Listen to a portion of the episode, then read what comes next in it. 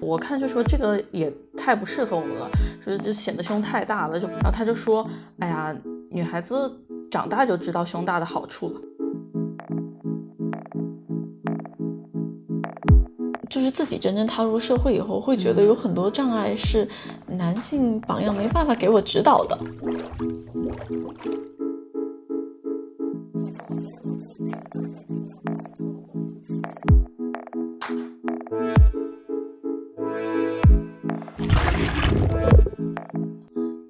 们，大家好，欢迎收听跳岛 FM，我是严怡，我是颜悦。我们今天特别荣幸请到了于小丹老师。对，于小丹老师是这本内衣课的作者，然后是内衣设计师，啊，然后是 江豪品牌的创始人，也是著名的翻译家。我们欢迎小丹老师。谢谢谢谢。圆圆也是一个特别不专业的主播，可不是吗？所以，嗯，我们开始随便聊吧。嗯，第一个问题，嗯，妍妍，你你喜欢《那一刻》这本书吗？为什么第一个问题是你问我呢？这是一个内 内部的循环。好的，嗯，我当然喜欢这本书啊。嗯然后我觉得这本书它真的聊到了很多层面的东西，我们今嗯天可以好好聊一下。嗯嗯，比如说，我觉得其实我挺好奇小丹老师，嗯您小时候对于内衣的概念是什么样的？因为嗯在在我的记忆中，我们第一次接触内衣那种感觉还是挺不好意思，就嗯挺保守的。嗯也不知道在您那时候是什么感觉？们大概什么时候接触的内衣？就是初中。初中的时对候，，开始发育的时候，我记得嗯第一件内衣就是那种，就像现在的运动内衣，但是它没有任何承托的作用，它就是厚一点，哦，然后短一点，比背心短一点，就是哦完全是为了遮住我们在发育的胸部。哦嗯，那是谁给你们的呢？是妈妈妈带我买的对，对这你们还真的已经 就是这个年龄，已经真的比我们幸福多了。是吧？哦，是吗？对我现在，我老老在回忆我第一件文胸什么时候穿的哈，嗯好像完全没有印象。就是我到美国的时候，其实都三十过了三十了，我哦，完全不记得我穿的什么文胸去的，好可能就穿了一个背心儿去的。哦所以就那个我们那个年代，基本上母亲也都不太懂，哦，没有给过任何的指点。天呐，，对，就跟身体有关的任何嗯，都没有指点过。其实我当时印象很深刻，就是妈妈第一次带我们去买内衣的时候，那个店主说：“到都这么大了还不买吗？” 然后第一次才意识到，好像我妈就面露尴尬，她就哦要表现出她其实很懂，她很懂照顾女儿，很懂内衣这件事情但是又被人戳破了，所以她假装自己没有听到这句话，就。对，所以那大概是哪年呢？二零呃，我们数学不太好，我 十几岁来十十五六岁，一二一二年，一三，哦哦不不对，一三年都大学了，怎么回事？啊，我们就算不明白了吧？我哦好的，所以就是已经到二十一世纪了，是吧？对对对对对对嗯所以那会儿有什么店呢？那会儿就就是商场里会有一些那种的哦这哦个叫万南昌哎那个叫万对对对寿宫的一个哦 这个是一集贸种市场，对对哦对，对就是特别破旧的一个那种地方，嗯购物的然。后有很多小店，然后妈妈就带我们去还有选。内衣呢。哦对，就那那里就是卖很多内衣袜子，而且那个地方给我的印象就是，它的商品是可以从九十九砍到九块钱的。说起来，我还记得，呃，就是您您有印象，就是您不记得第一次买内衣的样子是吗？那您记嗯得第一次有意的去更换内衣的类型的那种，嗯、时候或者是机会吗？嗯嗯，咱们现在说内衣是指指文胸吗？啊对对哦，对文胸是吧？嗯，嗯，可能真的是到美国以后了。哦，嗯，因为我后来其实我自己都我我到现在我上学我不是在美国以后才学的内衣设计嘛，嗯，我都想不起来我当时上学穿的什么内衣，还哦想不起来。但是我只记得我进那个百货公司叫什么、哦 department stores，嗯，然后就每次到那个内衣区都就沦陷那种感觉，哦因为太好看了，东西太多了，嗯。就都不知道看不过来，就这种感觉。嗯。所以我现在想象，应该是我进了公司以后，开始比较 regularly 的那个有规律的哦。在换内衣啊，哦换这个，对，明白，就是嗯。会去挑选比较适合自己的，然后也嗯大概有一个目标的那种。对对对，哦，因为其实我当时做的几个品牌，我其实进的第一家是给 Maidenform，就是美国一嗯。个比较老的一个很一百多年的一个品牌做，嗯。但是我觉得我始终穿他们家都不合适，因为哦，它更适合美国女人的女对性的那个身材。然后对，我想问您，这个其实是因为我我有一个特别深的印象，就是因为嗯我们不是一直穿那种非常卡通、非常嗯呃有点甚至就是我觉得那个我内衣都算是二维的，它都不太像一个三维的东西。嗯，对，就一直没有什么用，挂在我身上。嗯然后直到我长到比较大，我妈才特意的带我们去，可能是成年以后才嗯第一次带我们去商场挑选那种比较正式的内衣，嗯就它会做成那种现在大部分内衣的样子，就不再是一个运动背心。嗯呃有立体感。对，有立体感，对对对。嗯然后我我记得那个内衣是胸垫特别厚，嗯，就是它能把你直接，因为我我们是 B 杯，它直接嗯看起来就像 E 杯，或者甚至就是嗯对，就特别夸张那种。但是嗯我们那时候还是高中生嘛，我们就特别不适应。我印象最深的一个是导购员，他把那个内衣给我们试以后，我看就说这个也太不适合我们了，说就显得胸太大了，就不太像我的样子。然后他就说，哎呀，女孩子长大就知道胸大的好处了。嗯，我是震惊了，我就觉得他这个话是，而且他也是一个男的导购吗？没有是嗯女的，对内衣一般就只能是女导购嗯来，对对对。然后我们就是还觉得挺心酸的，对我也是感到心酸，因为你知道，在他这可能是属于他的的个体经验，对。嗯然后他也是就卖这这些东西的，所以我就嗯觉得可能那个时候在国内的氛围就是属于大家会鼓励女生一定要穿特别不适合自己的内衣，因为嗯亚洲女人的胸一般都没有那么大，对对对，所以说 但我反那时候而会觉得，嗯嗯，就是其实也大部分女生她不不敢显得自己，这就是真的显得自己胸大，对对对，就是。嗯对我们来说都是，即使我我我觉得我我都不是必备，我觉得我是负的，就是对对，嗯它 A- A 它它有点像 一个月球陨石坑那种，对嗯对，然后然后但是我都会在发育期会勾肩驼背对对对来掩饰自己的发育，是的，对，所以我刚才问你们大概的时间啊，是因为如果是二零零零年前后的话，其实那个时候国内的这种整个的内衣潮流和这个就是所谓的风格嗯或或者教育，其实都是来自欧美的。我们这边是没有内衣专业的，然后我们的所有的版师的培养，其实都是呃国外公司就合资公司，嗯他们来招募一些。嗯，很多其实都是从农村出来的，嗯可能受教育程度也不是特别高，嗯，但是很聪明，这些人就学的很快，就是那种师傅性的。嗯，所以呢，这种文化的这种特质，就是当时的那个整个世界潮流是什么，国内就是什么。比如那会儿可能维密是最热闹的时候，所以它都是波涛汹涌的。对对对嗯所以带进来的，因为咱们那会儿又是这种国外品牌的一些代工厂，嗯所以广东，尤其是广东是很难变的，就是因为当时他们都在给欧美这种大单代工，所以广东的风格是更是这种嗯。推高的呀，然后厚的垫啊，嗯。江浙沪现在反而倒稍微有一点进步了，就是嗯。它不要那种啊呃，希望自然一点了。哦，其实它是跟着国外的潮流是有有关系的。哦嗯对，对，我看到您这本那一刻，我一开始嗯很惊讶，您会花很大的篇幅去耐心的介绍内衣的发展历史和那个嗯它的很多细节上的知识。然后，嗯但是我看着看着，我就忽然开始有点感动，嗯因为真的我们就是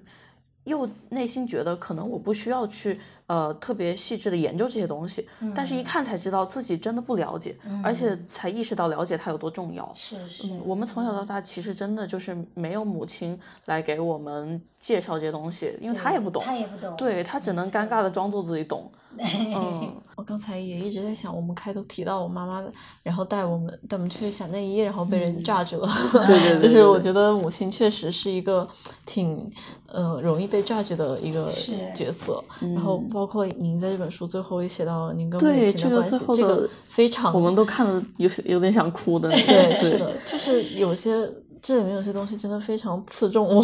对就是嗯，妈妈她自己也其实并没有享受过这这方面的对对对是那我所以就想和您聊一聊跟母亲的这种，对，我觉得母女之间会，它是融合了时代的差异，对对然后会有就像您的母亲和您的人生经历肯定非常不一样，嗯然后我们的母亲跟我们的人生经历也非常不一样，就是我感觉你你妈妈是哪年？六零呢？还呃是70年零的，对我妈稍微年轻一些，嗯对，然后她是一位家庭主妇，嗯对，所以她基本上没上过班吗？上过一小会儿，然后生了我哦们就再也没上过了。哦嗯，然后她就是，所以其实她的人生经历对我们来说没有任何的借鉴意义。嗯，所以我觉得这一点对她来说可能还，嗯，有点造成了他不知道该怎么跟我们沟通。哦，对，就是他会试图跟我们拉近关系，但是他聊的话题跟我们聊的就完全聊不到一起去。哦但其实我觉得这几年对女性主义了解越来越多以后，我跟他的话题也越来越多了。嗯，是，其实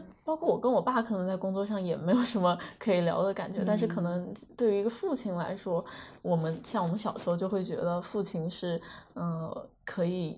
去指导，或者说就是他在社会上的角色更多一点，他好像跟你能聊的更多，但其实也不一定。嗯，对，这也许是一种有阻碍。感觉母亲的生活一直都是向内的，她就是一直是有点隐形，对然后她的生活经验好像都被融入到她给你做的这些家务啊或者什么的这种细致的照顾上，然后她在观念上你很难直接的感受到她对你的影响，只只是好像都是到后来你慢慢的反应过来，她对你产生了多大的影响。就是他，他也从来不给你们俩说很具体的那些生活建议什么的。其实对他来说，那个东西都是有一些他从来没有谈论过的，嗯然后嗯对他会感觉不知道如何开口。哦，那就是从小就是这样吗？是的，是的，因为他父母也没有跟他说过这些，哦包括性教育，包括这些东西都没有。我感觉都是仓促的嗯变成了一个妈妈。所以我刚刚才你们俩讲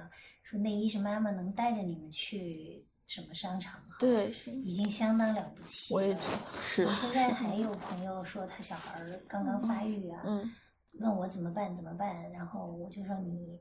呃，先量他，给他量一下，至少哈，嗯你先知道哦他大概是发育到不到可以买内衣的嗯程度。嗯，小孩儿就不让量，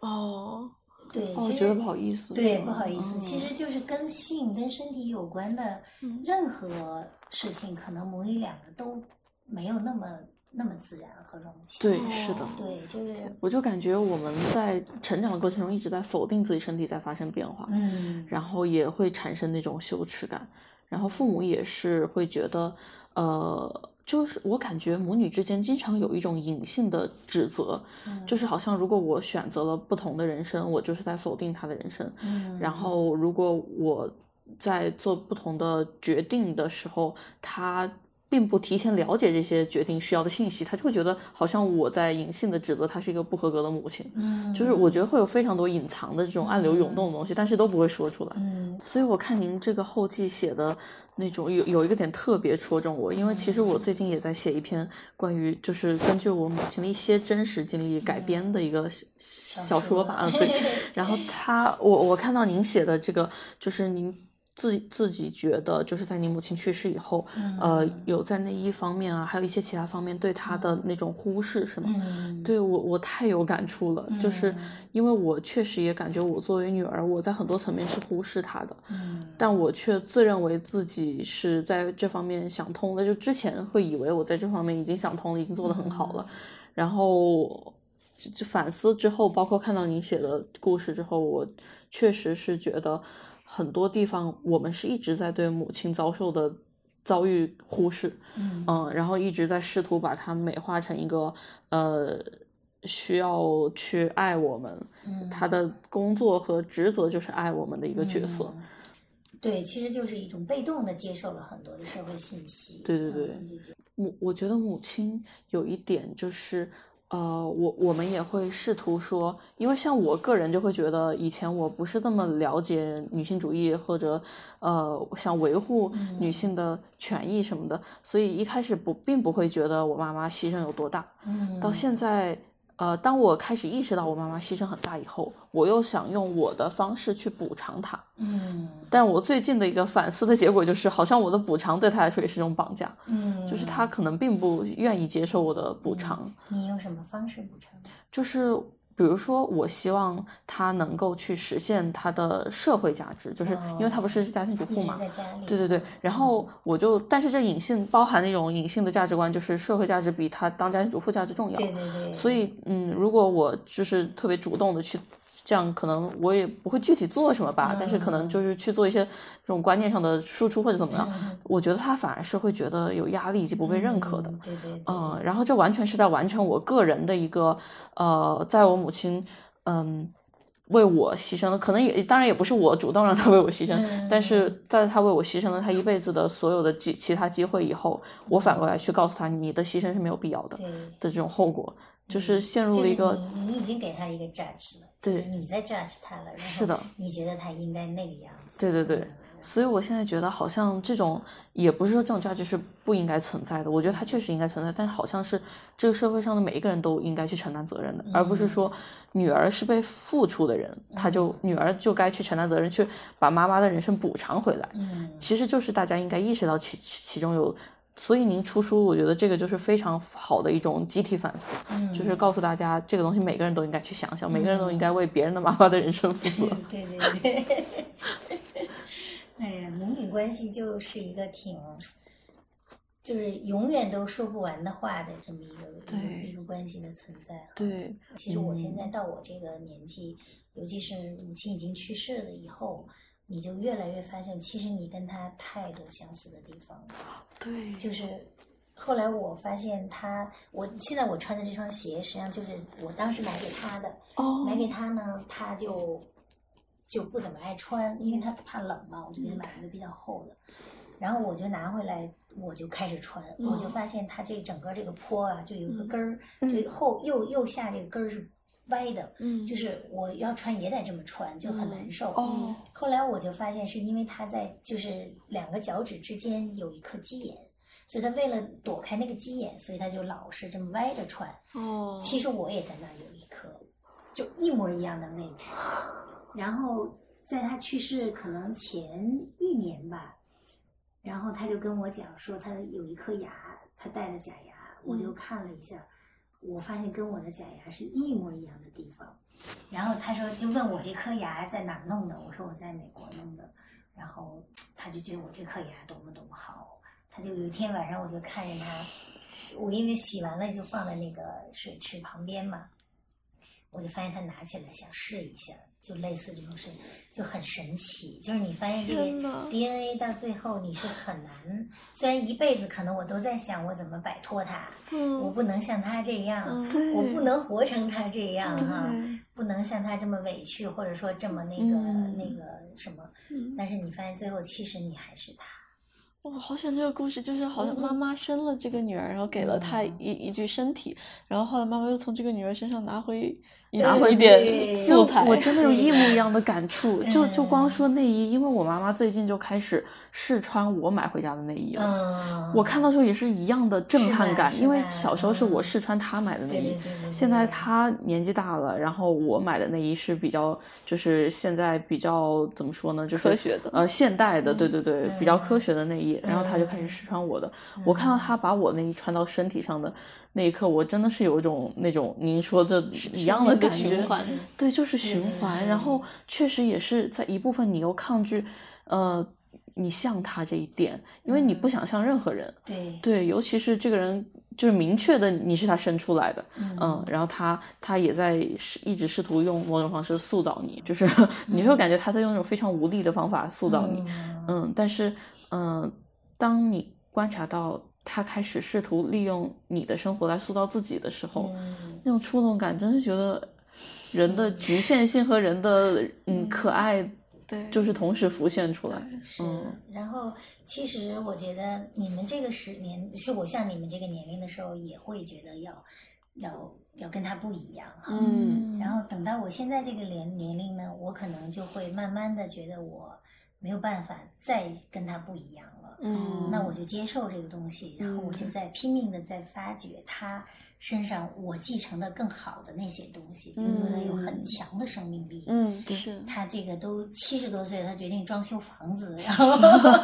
对对对对，我一直觉得女性有很强的生哎命力。呀，真的，我对觉得他真的是打不败的那种那种，我们都觉得你别折腾了，这么大年纪了，他非得要装，嗯。然后整个天翻地覆的装一遍，然后那个，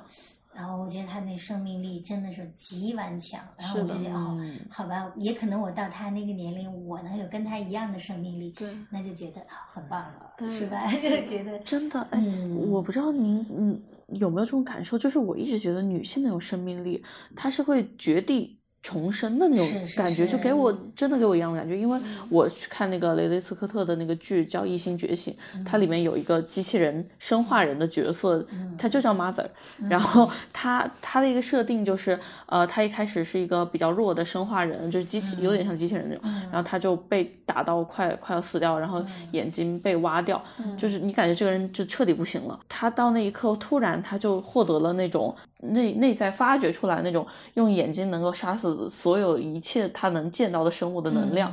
我就看到这个就真的特别触动啊、而且题外话，雷德斯科特他一直是走在女性主义的先锋，我觉得好神奇这个人。然后，但是呃，那个就是我是感觉他那种就是把一颗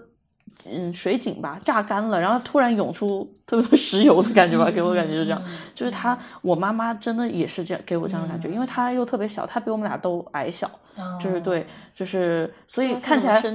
对她和和我们走在一起很奇怪，特别高吧？对，是是是，对，我们就一米六二，然后他就只有一米五几，对，所以我们和他一起走在街上上街就非常奇怪，因为我们俩比他高、比他大的人是他生出来的，而且还是两个人，看着就特别诡异，你就有时候看到镜子里就会觉得很不可思议，嗯，然后那个他就是，而且一直是。呃，家庭主妇嘛，所以你就会觉得他一直是很给你很娇小、柔弱的感觉。嗯。但是你一旦发生什么重大的事情啊，你就会感觉他有无数个那个不停的给，嗯，就重新挖出希望的那种力量来，就是特别对我有劲。妈妈最近就跟我嗯，最近两年她就跟我说，那个她以前都不会说这样的话，但是她就最近两年不知道是不是开始研究女性她就她就突然跟我说说。好，哎呀，好好羡慕你们俩小时候，哦你们可以去上那些课，哦去上一些你们兴趣班什么。对因为我们小时候就就很乱七八糟的学过一点，都没有学得很深，但是都接触了什么钢琴、舞蹈之类的。嗯然后他现在就在家里悄悄的练钢钢琴是对他买了个电子琴，然后嗯他在那儿弹，然后其实真的弹的挺好的，包括他也在嗯家画画，因为他真的画的挺好的，有点吓到我。嗯，。呃因为我刚开始转学设计的时候，因为我以前是学文学嘛，转学设计的时候，其实家里人都不太赞成，而我爸爸不太赞成，其他人却还行。嗯尤其是我现在想想，回头想，觉得我妈可能是她觉得最兴奋的，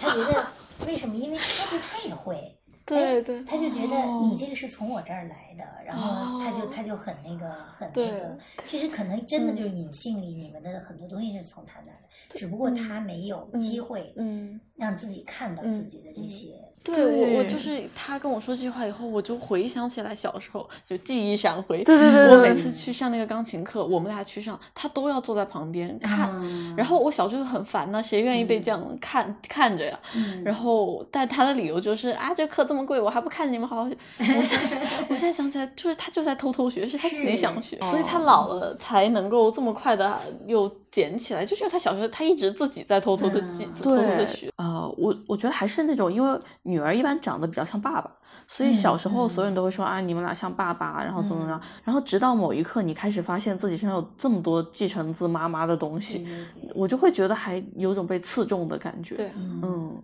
这个母女就是一个天然的这种 bonding 哈，嗯它就是绑在对一起的，就没有办法那个。哎呀，就就觉得很神奇。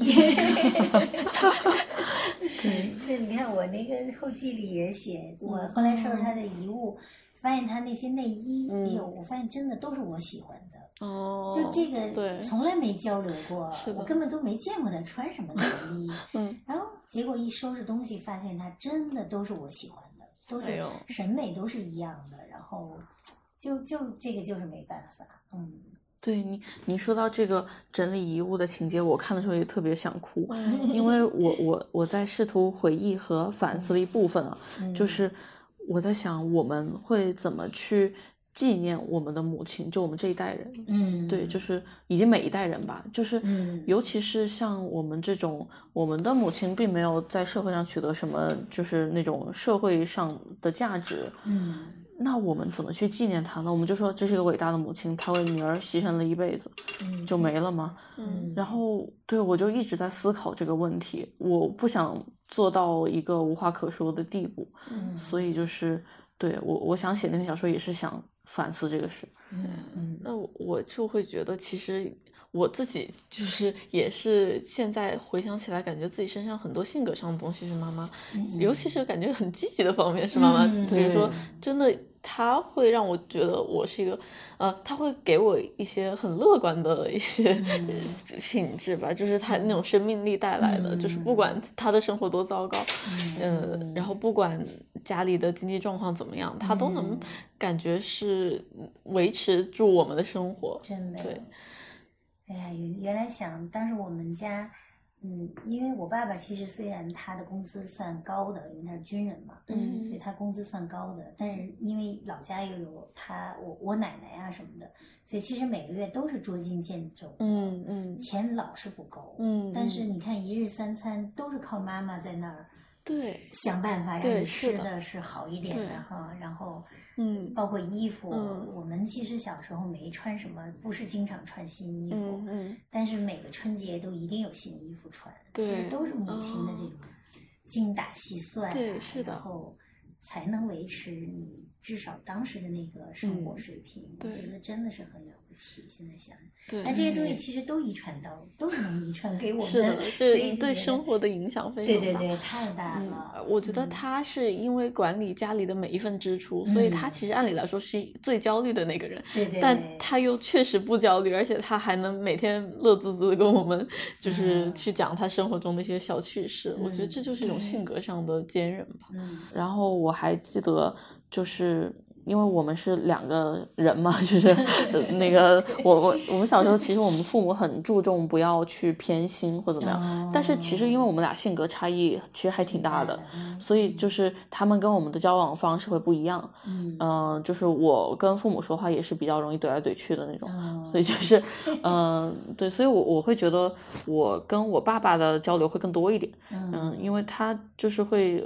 我感觉我的男男中音跟他说话 就是比较自然吧，可能就不知道。然后然后那个，但是后来有一次，就还是最近有一次，我妈妈就跟我说，就就聊很无聊的天，就聊着聊着突她突然来一句，我我小时候其实并没有偏心演绎，然后然后她就开始说别的事儿了。嗯，然后我就我就特别的触动，就很想哭。对，因为我觉得他一定是感受到了很多，嗯嗯，从你这儿感受到对，是的，嗯，嗯，就是我觉得对父母来说还挺难的。是对是，是，而且我印象里，我妈妈她就是一直要维持家庭成员之间的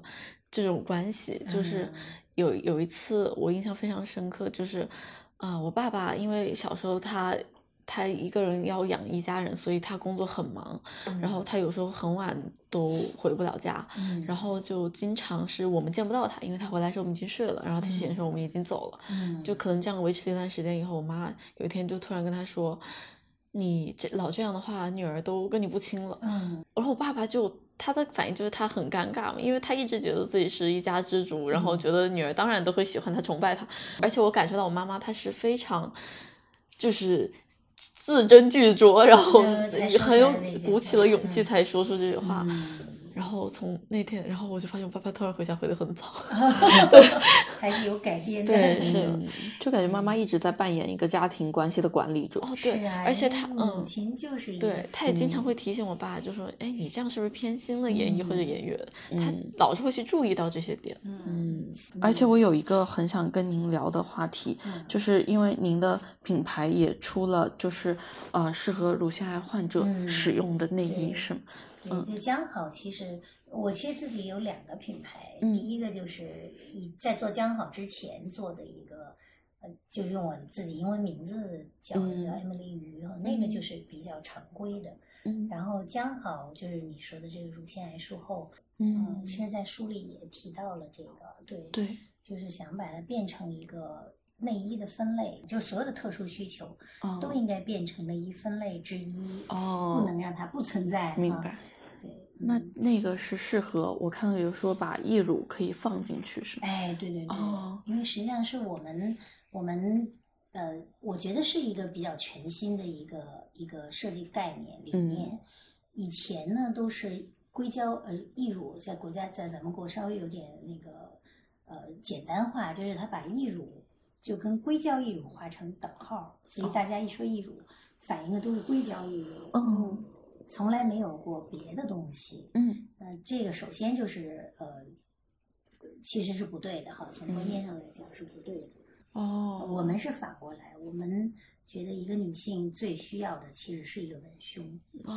啊、它一个因为你的硅胶义乳是没有任何存在的可能性的，单独的话，除非、对除非你在背面贴上胶，哦粘上去，那这个也不太可能，因为对对他们这个嗯不舒服，因为现在就是要把它植入是吗？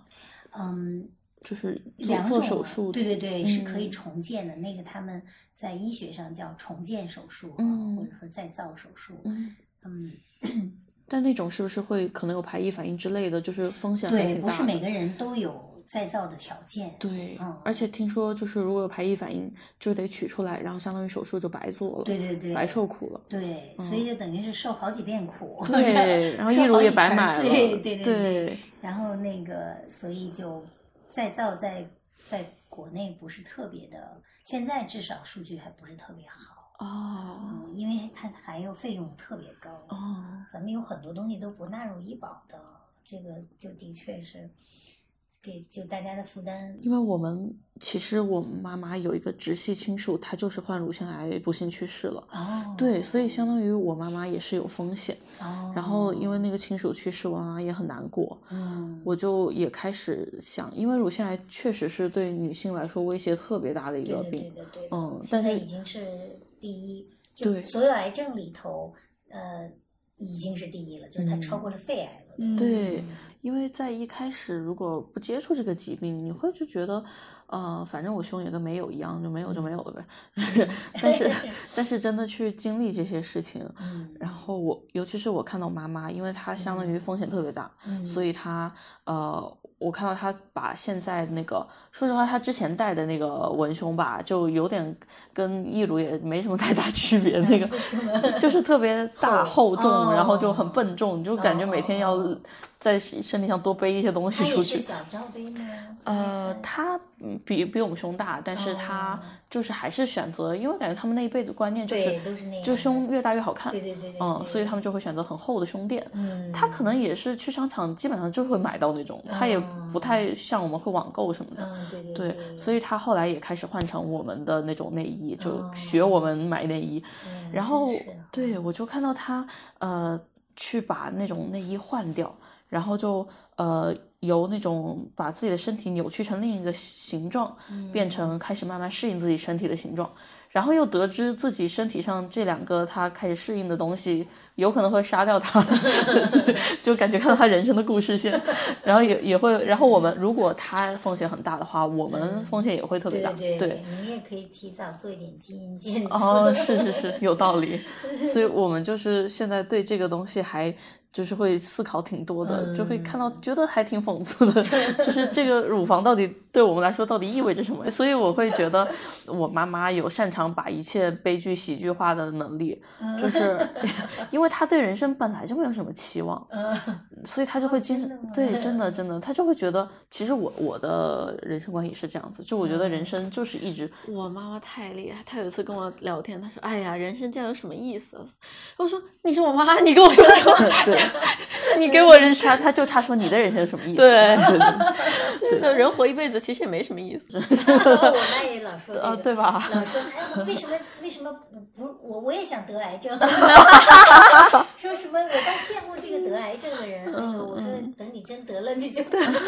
慕了。对，我觉得好像妈妈这种女性就特别容易说出这种很让人震惊的话，对，特别有这个力量去抵抗这种，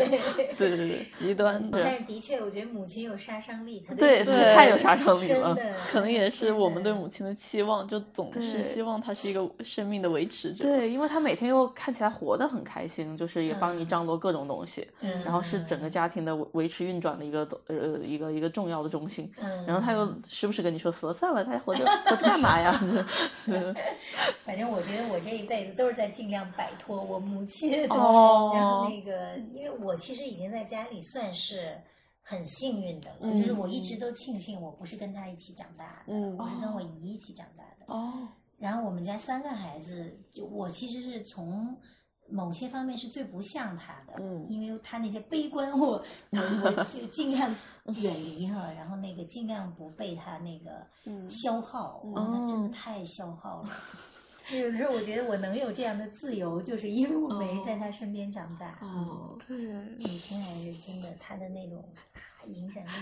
对，是的，但即使是这样，我还是能感受到他给我的东西太多了。对，想到这本小说叫嗯《凡人的爱》，是那个嗯费兰特写的。嗯然后，呃，他就是《天才女友》的作者嘛。然后他嗯最近出的这本书里面讲的不知道听众朋友们看过没有？就天讲的没有大这个故事大家应该都看过。然后他最近也有一个电影叫《暗处的女儿》。哦费兰特的特点真的就是他在不断的，因为他也是匿名作者嘛，他就一一直在，我觉得他是在一直写同一段人生的感触，嗯对然后用各种人设和呃文体去写它，嗯对还挺神奇的。对对对，而且这个故这个故事，我觉得就是我一拿起来我就想看下去。嗯，他开头就是他母亲淹死了，然后身上穿着一件精美的内衣，内衣，然后说是跟他以前所有的那些破破烂烂的内衣都不一样的。对嗯这种这个细节就是母亲和欲望混合在一起的东西，让人感到紧张，让人想知道为什么。哎但是我我真的，虽然我也不是特别懂费兰特，就是我看的也没有那么多，但是我个人感觉费兰特有一个特点，就是他特别擅长制造紧张感，嗯，就是他会，而且他写的又是一些日常的，真的是没什么事儿的一些小事儿，就特别破的小事儿。就嗯跟那个电影，我看那个就也是这么宣传的，说觉得是个悬疑电影。对对，真的有悬疑感没什。么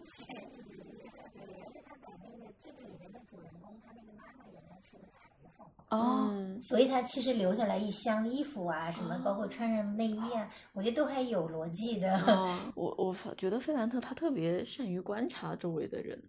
我看他另一本书，就是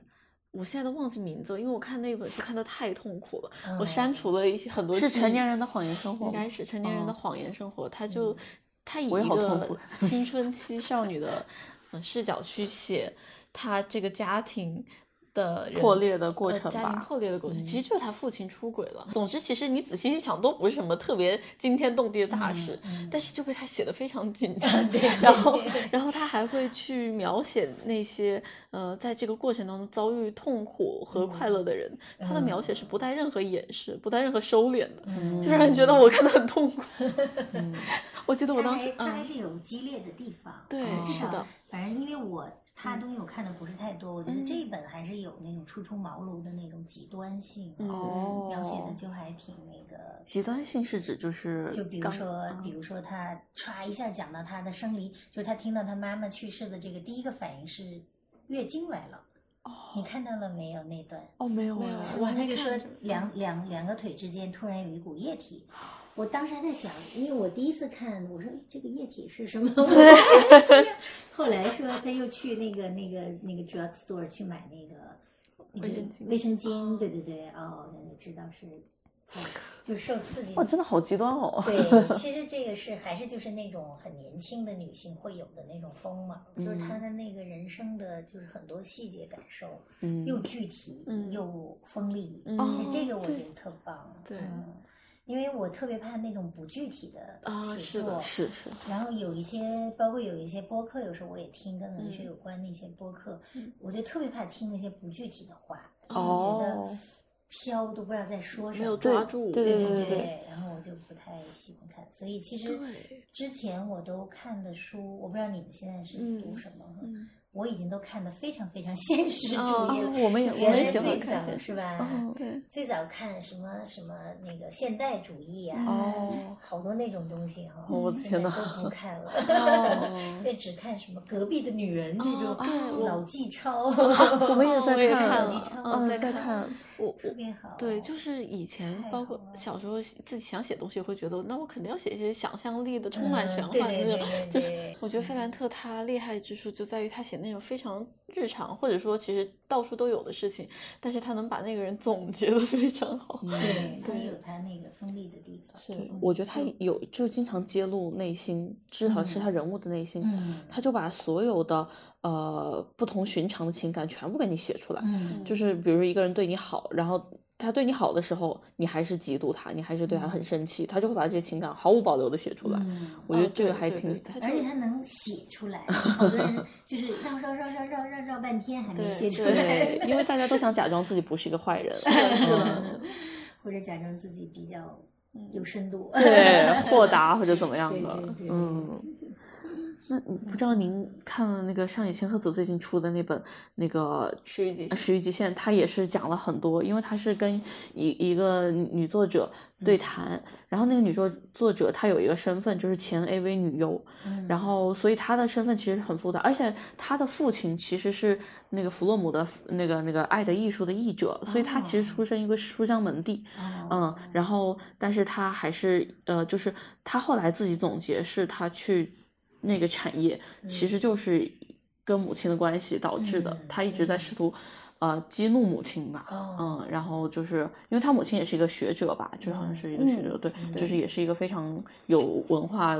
的呃母亲，然后对他就是他试也是想要变得跟母亲不一样。哦对，然后相当于一种叛逆吧，对，所有的女儿的人生对都是这个。对对，所以他那包括本书就他母亲也是想变得跟他奶奶、他姥姥不一样，因为他对姥姥是一个就是在那个呃，在他们开那种店，然后他相当于是陪有点陪酒性质的，嗯但是他母亲就想反抗他他他的母母亲，亲对对，就好像又反过来塑造了下一代，嗯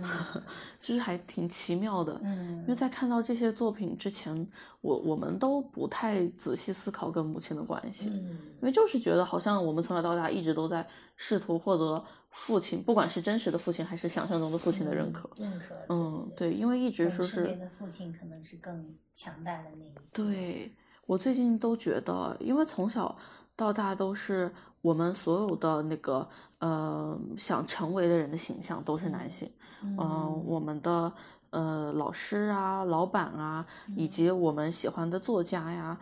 从小到大最先接触到的一定是男性，嗯。嗯，然后那个比较厉害的形象也是，所以我真的是觉得有您这样的存在，就是很微妙的就给予我们那种力量感，就是感觉其实就会好的，然后 对我们也可以成为自己想要成为的人。嗯，你们俩最终想成为什么样的？我想写小说，对，其实我我觉得也想成为一个我觉得是对自己负责的人吧。对，其实比如说我我我喜喜欢一个小说家布拉尼奥，但是他嗯是个男人，然后对，但是我还是想成为一个非像他一样优秀的小说家，但是、嗯呃，只不过他那个角色不要是男人，而、嗯而如果把角这个性别角色换掉的话，那就会置换一些人生处境。我觉得这个是能给我呃一些指导的，如果有别的榜样的话，对，不然的话，我觉得嗯你们还真的是挺挺就挺不一样的。我觉得我好像看这些，或者我想成为什么人，我好像很难分清男的女的。哦，哦，是吗？对我好像嗯看那些小说家，我原来想成为的那些人，好像呃很难分清这个是男作家或者说女作家。哦，对我我也是最近才开始有这个，因为呃因为小时候都是男的嘛，就是崇拜的都全都是男的，对对对，然后但是现在越来越就是自己真正踏入社会以后，会觉得有很多障碍是男性榜样没办法给我指导的，嗯所以才在看到那那些傲骨之战里面的女性角色的时候，才会觉得嗯充满力量。尤其是我我们的工作又是那种你需要获得很多人的认可，嗯，就不是一部分，你不能关起门来。获得一一小部分人，所以就是你会产生无数的纠结以及权衡，嗯，然后你在包括在实实实践的过程中，你有这么多障碍，你你是从事这个行业才能意识到的，嗯所以就会觉得就很很很吓到我们，就是你们都参加，就是你们俩一起搭档出来演出啊，多长时间？三四四年吧，差不多有四年了嗯，对，其实但也不算很长就是大，学刚毕业的时候。对，对是的，是的哦，对，所以就什么都没准备好，嗯不过人生就是永远都不可能准备好。对，是的，是的，是的生，孩子根本就没有准备，然后就生了。是的。哦，对，说到生孩子，因为我看到您书里写您是主动选择不生孩子，嗯，然后您的母亲还特别支持，对，所以 我觉得这个太意外了对，我觉得他真的就这一点，唯一我觉得 给过我的比较 positive 的这个建议就是这一点。你有跟他聊过这个问题吗？没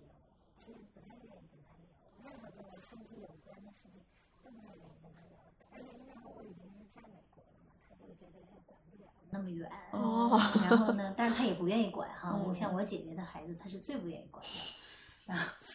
我我真的是觉得小孩儿是另外一个话题，就是。太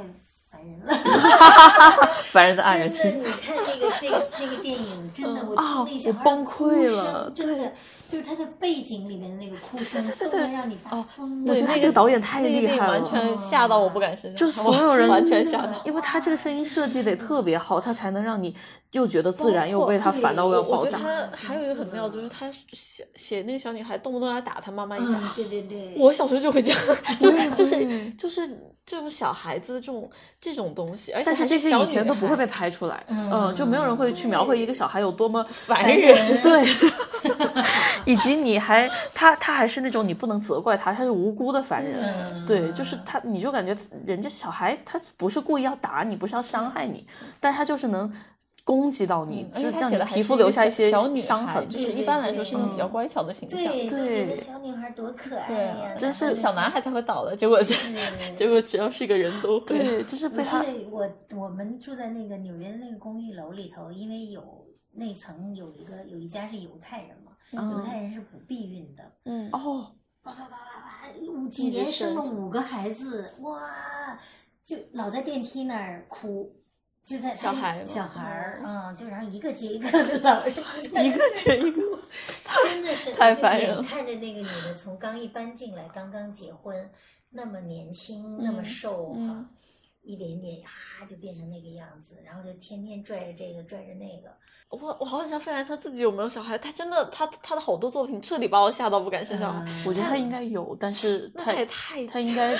不知道，他可能亲手杀了他小孩吧他。那个《天 才女友》里面写那个莉拉的儿子去骚扰那个小女孩那个事情，就彻底把我击垮，真的把把我最后一点想生小孩的那种欲望 掐灭。所以，因为我们最近也开始慢慢到了那种周围人会那个问你的时候，对我们甚至都没有结婚怎么样，嗯他们都会来问你想不想生孩子什么的。嗯然后，所以我们就也开始思考这个问题。嗯所以我我我现在想的就是，如果我想做母亲，我要做好一个准备，就是我生的，如果生的是一个啊，当然也不一定是男生有有这个能力啦，就是如我生的孩子，他有可能成为一个强奸犯，我要能处理这件事情，我才有资格生孩子。我觉得我现在得是这样，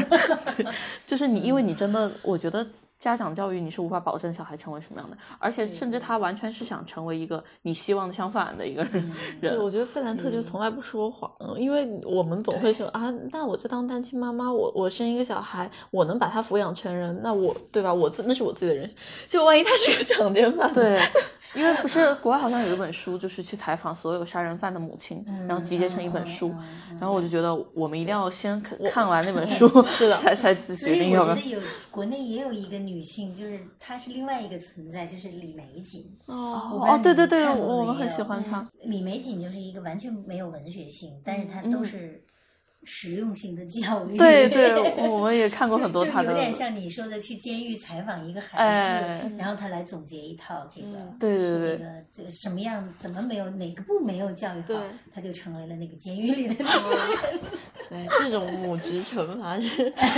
对我我还看过外国综艺，他特别厉害，就是找找一群，他先锁定一群会在大街上性骚扰，而且他他们是那种，就比如说一个女孩走过去，他就吹口哨啊，说啊你屁股真翘什么，说这种话，然后他就锁定这些男生，然后找到他们的妈妈，告诉他你儿子是一个会这样去调戏女生的人，然后你要呃你能不能。打扮的年轻一点，对然后就穿自己平常完全不会穿的衣在他面前走过，就打扮的像一个年轻女生一样，然后他们就躲在暗处去就拍拍这个，嗯。然后他们母亲从他面前走，那个男生就调戏真的对他吹 口哨，没有听，没有看出来，没有看出来，然后他就会跳，然后那个妈妈就追着他打，说我是这样教育，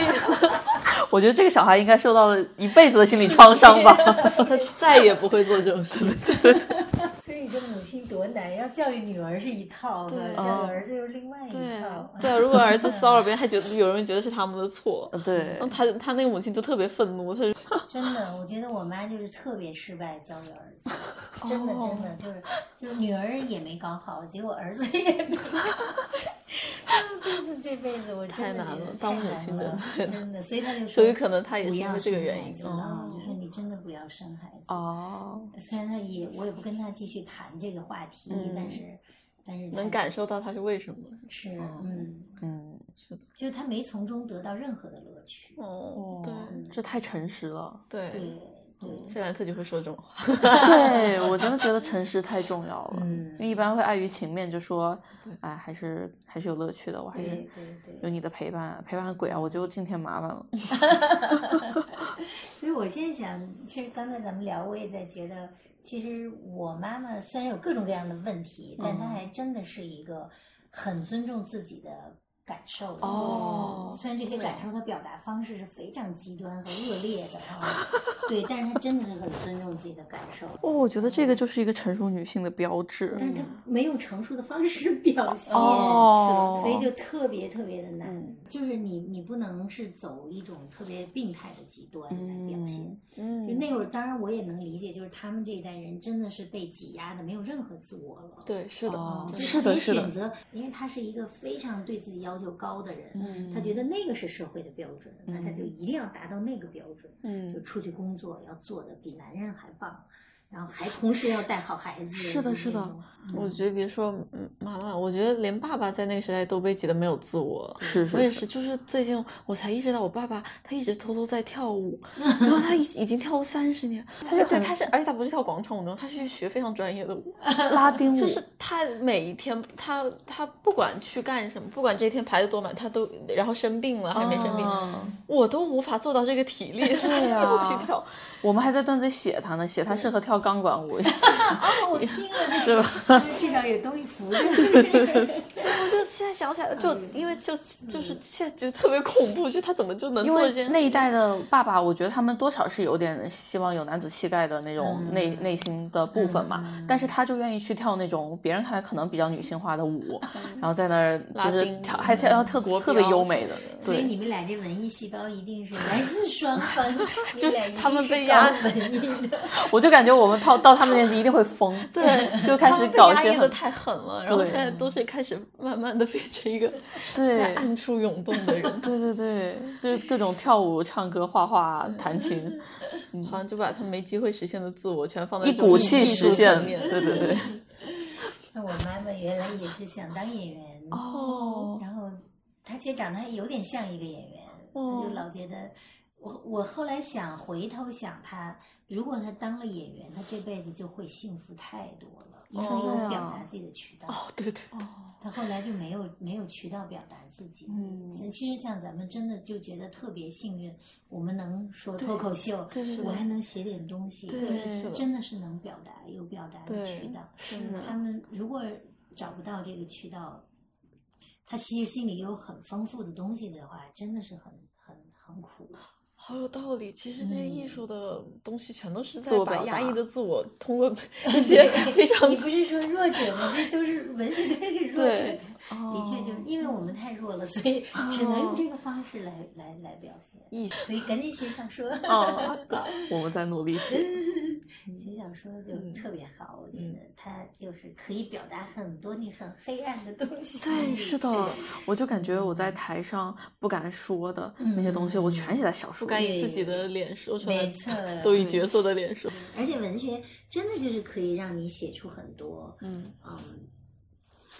就是黑暗的呀，或者说是极端的呀。对对，因为我记得上次呃，我们去做了一个读书会，嗯有人就问我，就说洛丽塔，嗯，反正那意思就是说，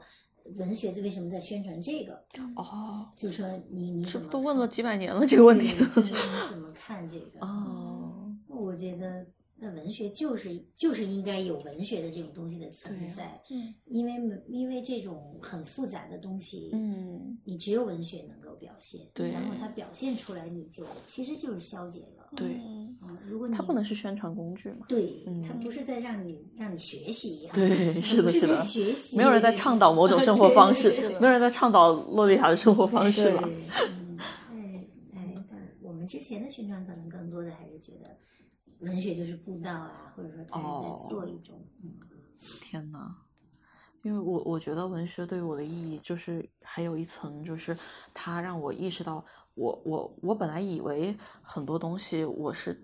跳脱出来了，它让我意识到我是永远带着我的那个视角的，嗯就是可能因为我我们从小到大就是一直在试图获得认可，一开始是很明显的认可，然后我后来我开始隐性的去追求认可，我就以为我没有在追求认可了，但我后来才慢慢的又开始反思，我还是在在渴望，我只是说做出这个事情以后，我会在心里的某个角落暗暗的想，会不会有人来夸我呀？对，我就发现我一直是处于这个，然后我现在想摆脱掉这个东西，因为如果我一直在追求认可的话，就相当于我预设了一套标准了，嗯嗯，但是预设标准太可怕了，嗯，就永远不无法超越但。是得到认，你要是觉得得到认可，会觉得很快乐吗？对我就是是会非常快乐，但是我后来就意识到这个东西叫情绪主义，就是把自己的快乐与否放在第一位。嗯哦，，而不是把自己应该追求的东西放在第一位。嗯就是有时候人不需要那么快乐，我觉得，因为我觉得，人的悲伤。对对对，有时候该痛苦你就得痛苦，哪怕你单纯的哭也是一种表达。所以你们写的小说是，嗯，更现实，就是跟你自己的生活经验有关呢，还是你的想象力呢？嗯，我觉得有关现实经验，对我但们都想写现实主义的，对嗯，但但不一定是自己真但是会实的经历，掺和一些，也可能是他的，嗯或者对，听来的呀，或者是别人的呀，偷偷别人的生活经历，对我观察到的呀嗯，但是我会加入一些比较特别的成分，因为我会觉得，呃，超现实和现实在我们这个年代越来越模糊了，他们的边界。嗯，就是我会觉得尤其是对，嗯尤其是我们作为女性吧，我们开始表达一些，尤其在公共媒体上去表达一些我们自己的生活日常的时候，我们才意识到，真的很多人看不到这些东西，嗯。然后他们就会假设他们的生活才是正常生活，嗯。你们只是很小众的一些，你们是你们自己活得太奇怪了，嗯嗯，然后我们自己的一些观点好像也都不是很重要，你们嗯。改变想法就好了，在他们看来，所以就就造成了一种那个悖论，就是我们生活在一个现实生活中，但我们的所有感受都好像是超现实的，嗯。所以我就想把那种感觉写出来。然后我是看到非常多黑人创作者，他们也在写这种东西，嗯。因为对他们来说可能感受还更明显，他们的历史惨痛多了。所以就是呃，我我很喜欢的一个那个创作者 Donald Glover，他写《亚特兰大》这部剧，我就特别喜欢，因为他以前也是做单口喜剧，做过一段时间好像，嗯然后后来就开始演情景喜剧，然后又开始做自己的创作。嗯，然后他也是和他弟弟一起写、写东西，所以就是那个他是作为主演，他他所创造出来的那个，他们就叫那个非洲超现实表现主义，就是对他他就是写出那种好长的地狱对，啊，然后就是有种双峰，不知道您看过没有？就是那个哦，对你就是那种诡异感，嗯那种特别灵异的感觉。他的作品里就是那种他拍的是纯现实的生活，嗯但是时不时来一些这种超现实的东西。嗯，就是我觉得那个感受就特别接近我们的生活。嗯，所以你们的小说也会基本上是这个对我我有点想对我有点想写成那样，但是肯定不能完全是跟他差不多那种，因为毕竟他们的历史和现实跟我们还是太不一样了。嗯，我觉得你们还挺勇敢的，就是在写，现在已经开始写了，对，在写，就愿意说出来你在写，给自己压力。我是觉得写小说是特别不敢说出来的事儿。哦，我之前也一会写完了，你一说就好像没写完。假如一说，好像这个就写不完了。哦，对对对对对因，为因为他那个就是你说的这个也变成，就是其实是你的情节的一部分了，变成。哦，呀，我就懂这个感觉。对，然后你一说出来，你的情节就完了，就会有这种感觉。对，是希望你们能坚持写出来。谢谢。还有多久能出来呢？啊，这个灵魂拷问呢，我 我去我去年觉得今年能写完我现在觉得明年能写完